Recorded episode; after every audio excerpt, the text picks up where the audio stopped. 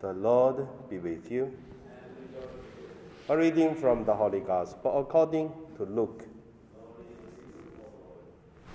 When the crowds were increasing, Jesus began to say, This generation is an evil generation. It asks for a sign, but no sign will be given to it except the sign of uh, Jonah. For just as Jonah became a sign of the people of Nineveh, so the Son of Man will be to this generation. The queen of the south will rise at the judgment with the people of this generation and condemn them, because she came from the, the end of the earth to listen to the wisdom of Solomon. And see, something greater than Solomon is here.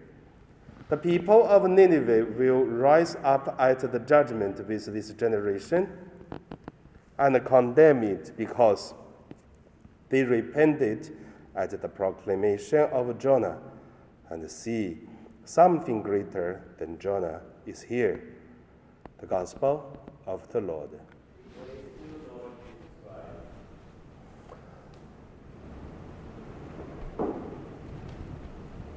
So today my meditation name is uh, sign, miracle, and uh, our life. First of all, let us look at the sign and the miracle. In some uh, translation, in today's the gospel, it is the using miracle not a sign. So that uh, when I prepare the homily, I read several books, and then some people started to arguing about um, is good to use miracle or use a sign in the gospel translation. But however, we do not argue about the difference, but we look at the similarities of the sign and the miracle. Both are something unusual. Both are looking for something out of our ordinary day, just to make something special. That's a sign or miracle. So, do we need a miracle? I would say yes, we need, and we always have miracles. But if we ask another question, could we survive without a miracle? Also would say yes. Without the miracles, we could survive, we could live. That's also no problem. Because we are not living depends on miracles. Because if miracles become usual, then what's the specialty? Nothing. So at here, when Jesus talk about uh, there's no signs to give to this generation. Don't think that is Jesus talking about uh, the generation of Jesus, but uh, I would say it is a generation for all generations, included today. We should be appreciated if there are some miracles happen in our life.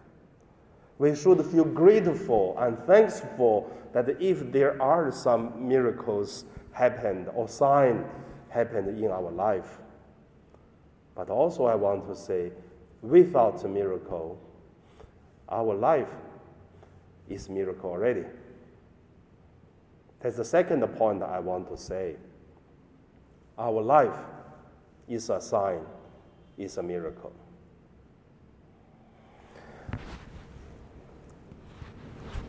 Come to St. Joseph almost three years. In three weeks, I will be three years totally.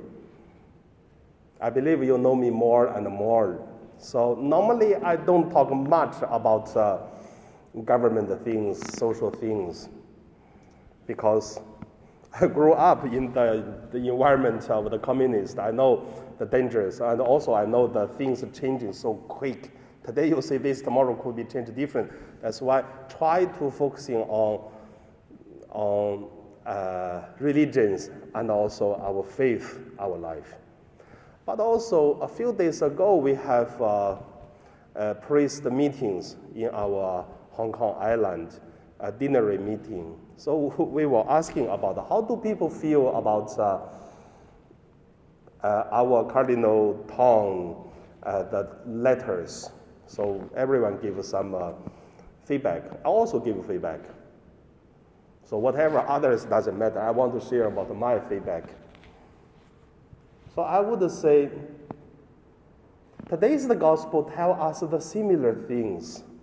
Whatever our cardinal write in the letter, I would say it is just a, a shepherd want to say something to his uh, responsibilities for his people. He have to be care, and he want to say something. That's it.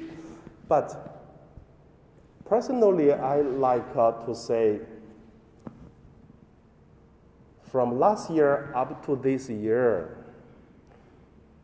I feel so grateful that in whole Hong Kong, our Catholic, whatever from the bishop, from the, the priest, or from the laities, we did our best to follow the guidance of God. Not easy, but don't only look at the problems, but look at what the great things we did. We prayed, we sacrificed,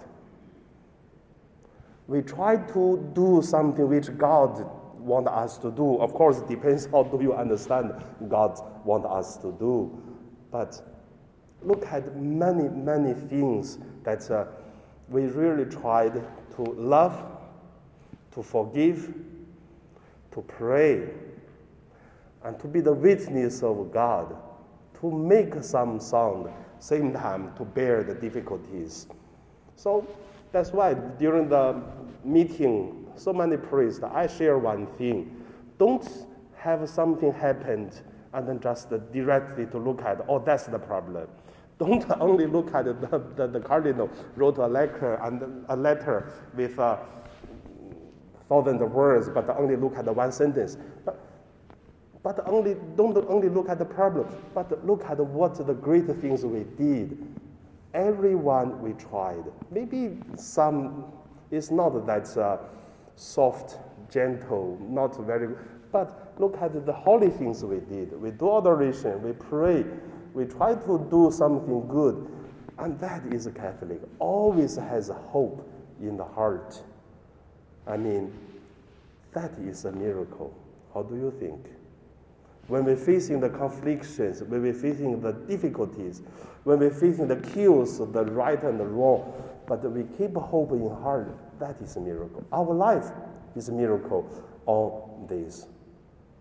So I share one thing during our meeting. I say, 2004, I came to Hong Kong. I like Hong Kong very much. 2010, I started to staying as the resident in Hong Kong up to now. 10 years. But it's quite a difference in Hong Kong today. But I still want to say it is a miracle that everyone, each of us, try to live our holiness, righteousness.